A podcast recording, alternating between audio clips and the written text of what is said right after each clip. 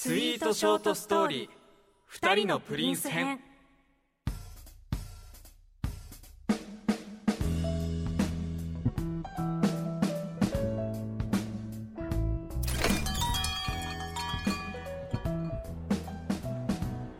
いらっしゃいませ。路地裏の小さな喫茶店スイートへようこそ。私は店主の安曇野です。本日はカフェゼリー黒糖ラテをご注文ですね。かしこまりました。それではお客様のために特別に用意した恋愛オーディオドラマとともにひと手間かけた美味しい時間をお楽しみください。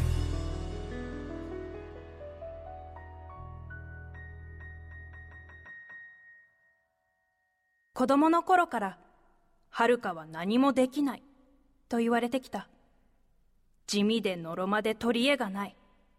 それが私。だから、私にできることしかしない。それは、恋愛においても、そう。さてと打ち合わせはここまでにしてちょっと休憩しよっか今日は私がコーヒー入れますね。ありがとうあ松本さんも黒糖食べる？え、武田さん、会社に黒糖を持ってきてるんですか？この組み合わせが好きでさ。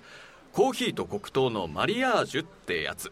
それ、沖縄産ですか？そういうこだわりあるの？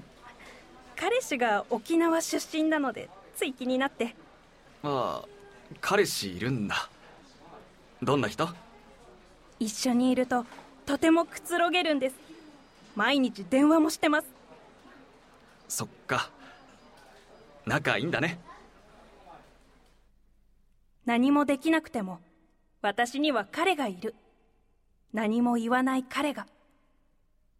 私の名前も言ってくれない。はるかって呼んでほしいのに。プロジェクト成功を祝して乾杯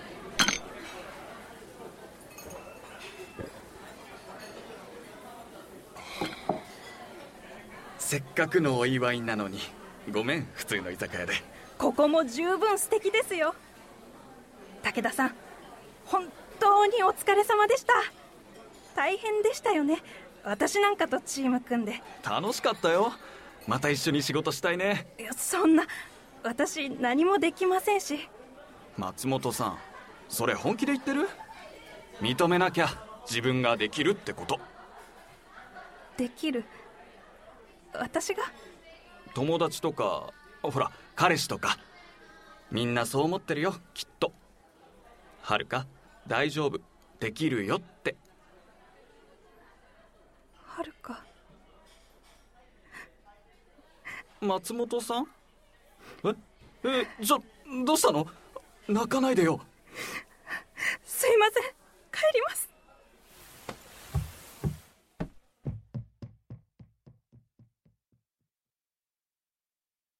武田さんは軽々と飛び越えてくる。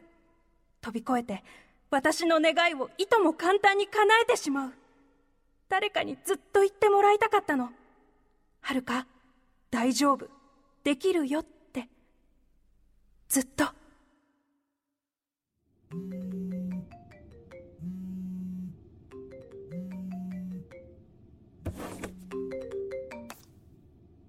もしもし、武田ですあのさっきはごめん俺松本さんの気に障るようなこといえ、武田さんは何も。余計なお世話かもしれないけど彼氏と喧嘩でもしたできないから、私。みんなが普通にできること、何にもできないから。何言ってんの松本さんはできるって彼氏が二次元でも。えポスターの中の二次元キャラが私の王子様で一番くつろげる相手でも？えお沖縄出身だって。そういう設定です。え毎日電話してるって。糸電話です。糸電話？ポスターに糸で繋がった紙コップを当てて一方的に話してるだけです。はすぐに電話を切った。もうこれ以上変な女って思われたくない。武田さんには思われたくない。翌日のオフィスでは武田さんと一度も目が合わなかった。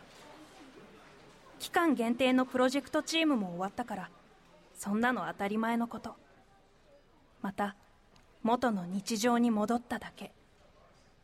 元の何もできないはるかに戻っただけ。あ探したよ松本さん。給湯室にいたんだ。武田さんあおお疲れ様です。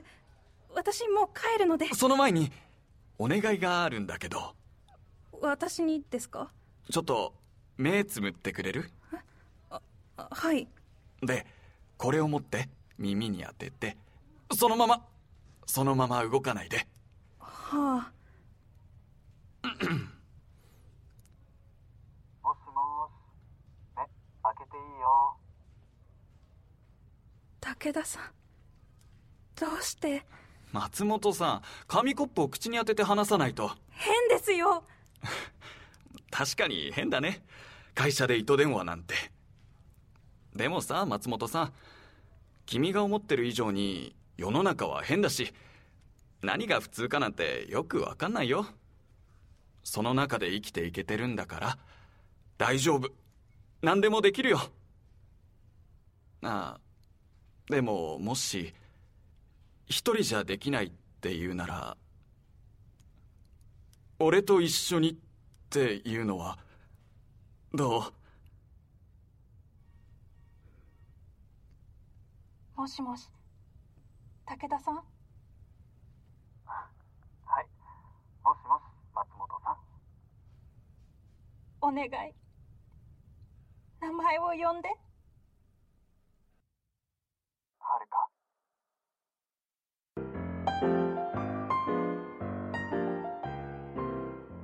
電話の糸を手繰り寄せた先には私の名前を呼ぶリアルな王子様がいた。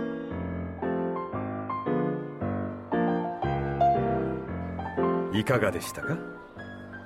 ドラマもゼリーも一味違った甘さを味わえたことでしょう。さてドラマの中に今召し上がっているゼリーの特徴が出てきましたがお客様はいくつ分かりましたか？答え合わせにぜひもう一つ。なおこちらは期間限定となっておりますのでおかわりはお早めに。